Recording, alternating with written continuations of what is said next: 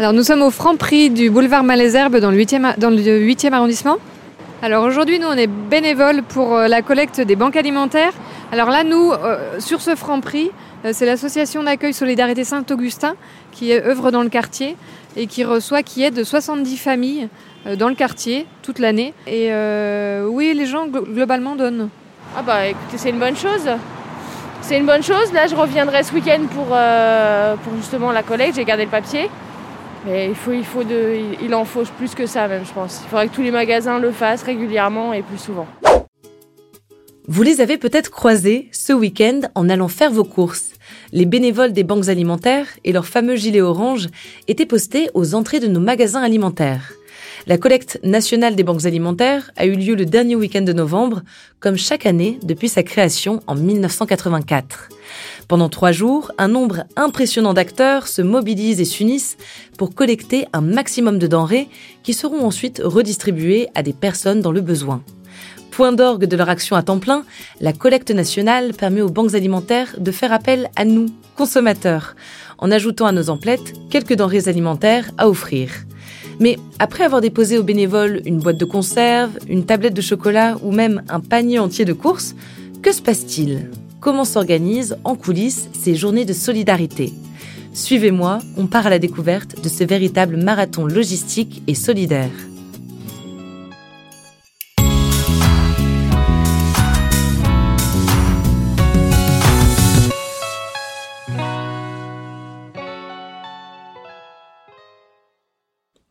Les banques alimentaires fonctionnent toute l'année et s'appuient sur deux grands principes. Premier point, elles reposent sur des dons de produits. Leur principale mission, collecter des denrées auprès de tous les acteurs de l'alimentaire. Les enseignes et magasins, les industriels, les producteurs.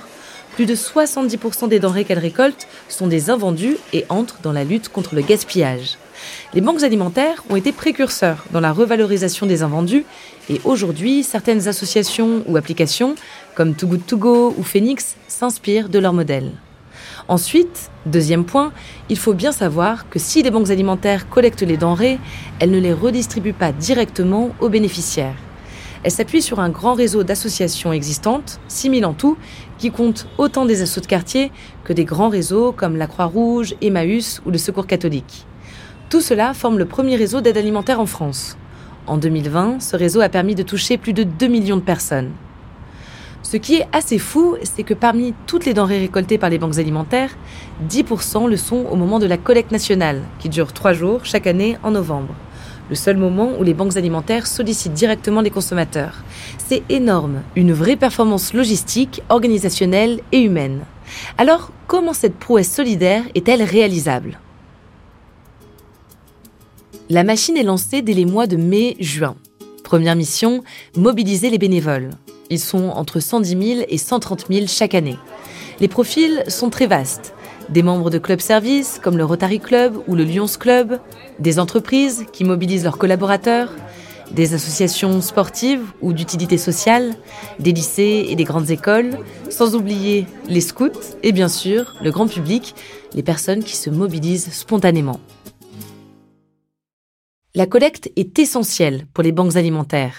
Elle permet, grâce à la mobilisation du grand public, de demander des denrées spécifiques pour ensuite distribuer des provisions variées aux associations, ce qui leur permettra de distribuer des repas équilibrés aux personnes dans le besoin. Les collectes ont lieu dans les magasins partenaires des banques alimentaires. On compte environ 9000 points de collecte en France métropolitaine et Outre-mer.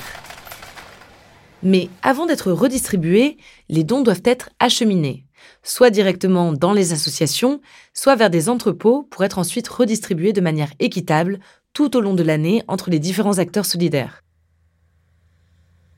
Pour le transport, à l'occasion du week-end de collecte nationale, les banques alimentaires peuvent compter sur les bénévoles qui viennent en voiture. Mais ça ne suffit pas. Elles peuvent alors s'appuyer sur les enseignes alimentaires qui rapatrient elles-mêmes des denrées. Certaines entreprises, comme Amazon ou Petit Forestier, prêtent des camions, parfois avec chauffeur. Et les banques alimentaires peuvent compter sur les pouvoirs publics. À Paris, par exemple, la ville met à disposition des camions avec chauffeur, ainsi que des salles de mairie d'arrondissement pour stocker temporairement les denrées. Quand les dons sont tous bien acheminés dans les entrepôts des banques alimentaires, ce n'est pas encore terminé. Il faut les trier par typologie de denrées ou selon leur date de péremption. En 2020, la collecte nationale des banques alimentaires a permis de distribuer l'équivalent de 18 millions de repas. Un chiffre en baisse par rapport aux 24 millions de 2019. Cette diminution s'explique par la pandémie de Covid-19. Rappelez-vous, on était alors en plein confinement. Heureusement, les banques alimentaires peuvent compter sur la mobilisation de nombreux acteurs, cette année encore, et notamment les enseignes alimentaires. Vous l'avez compris, les enseignes collaborent avec les banques alimentaires toute l'année et pas seulement pour la grande collecte de novembre. Elles donnent leurs invendus et luttent ainsi contre le gaspillage. Pendant la collecte nationale, les magasins deviennent le théâtre de la solidarité. Ils accueillent les bénévoles et leur offrent tout l'espace dont ils ont besoin pour mobiliser les clients. Mais en plus de cette mission d'accueil, de nombreuses enseignes mettent en place des opérations spéciales qui favorisent les dons.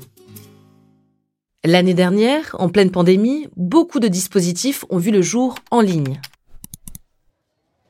Beaucoup d'enseignes, notamment les enseignes Casino et Auchan, mettent à disposition de leurs clients des flyers permettant de faire un don aux banques alimentaires sous forme de bons à scanner en caisse. Bons pour deux petits déjeuners en ajoutant 2 euros à sa note, trois repas complets avec 5 euros, 5 repas avec 8 euros. L'avantage de ces dons dématérialisés, c'est qu'ils permettent aux banques alimentaires de venir chercher ces denrées un peu plus tard et de les choisir en fonction de ce qui a été récolté pendant la collecte nationale. Au-delà d'un élargissement des dons, les enseignes s'engagent également du point de vue humain, en mobilisant leurs collaborateurs qui deviennent bénévoles le temps d'une journée ou plus. Chez Monoprix, cette année, 300 collaborateurs se sont inscrits dans une soixantaine de magasins pour la campagne de collecte. Chez Franprix aussi, les collaborateurs se sont mobilisés massivement pour prendre part sur le terrain à l'effort solidaire. Pour mieux comprendre ce que signifie cette journée pour ces enseignes, j'ai échangé avec Camille Dabouy, responsable RSE de Franprix. On travaille avec euh, la BAPIF, la Banque alimentaire Paris-Île-de-France. On a plus de 200 magasins Franprix en Paris intramuros et plus de, de 800 en, Île-de-France.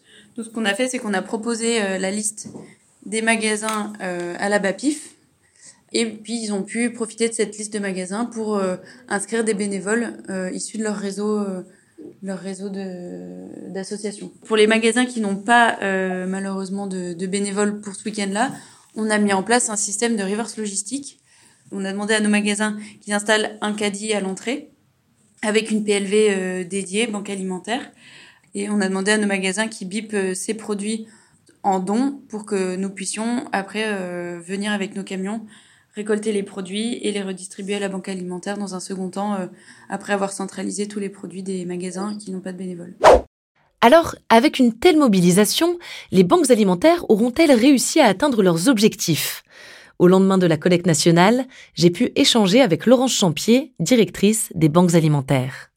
Les premières tendances indiquent que la collecte nationale des banques alimentaires 2021 euh, pourrait se rapprocher de l'édition 2019. Donc, euh, euh, nous espérons avoir au moins collecté l'équivalent de 20 millions de repas.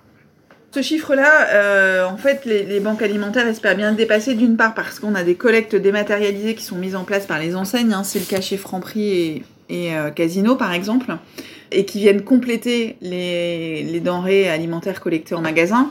Cette année, euh, les banques alimentaires sur le terrain ont constaté quand même une remobilisation des bénévoles. On estime à peu près 110 000 bénévoles qui se sont mobilisés pendant ces trois jours. Ce qui est plutôt une bonne nouvelle parce qu'on sait qu'il y a un lien très fort entre la présence de nos gilets orange banque alimentaire dans les magasins et le résultat de la collecte nationale. Chaque année, le week-end de collecte nationale des banques alimentaires est une démonstration magistrale de solidarité et de coopération entre des acteurs divers et variés. Associations, enseignes alimentaires, entreprises, particuliers, tous ensemble contre la précarité. Un véritable défi logistique relevé encore une fois cette année. Si vous n'avez pas eu l'occasion de participer et que vous souhaitez le faire, j'ai une bonne nouvelle. Depuis 2020, les banques alimentaires ont mis en place une plateforme en ligne, monpaniersolidaire.org. Sur cette plateforme, vous pouvez jusqu'au 15 décembre 2021 faire un don libre ou offrir un panier pré-rempli. Un kit d'hygiène, un pack étudiant ou même un panier de courses pour qu'une famille de 4 personnes puisse manger pendant une semaine. Ce qui est chouette avec cette plateforme, c'est qu'on peut choisir de donner à n'importe quelle banque alimentaire. Alors pensez-y jusqu'au 15 décembre. Ensuite, on pourra se donner rendez-vous début mars 2022. ce sera la collecte nationale des Restos du Cœur, un autre temps fort de la solidarité alimentaire.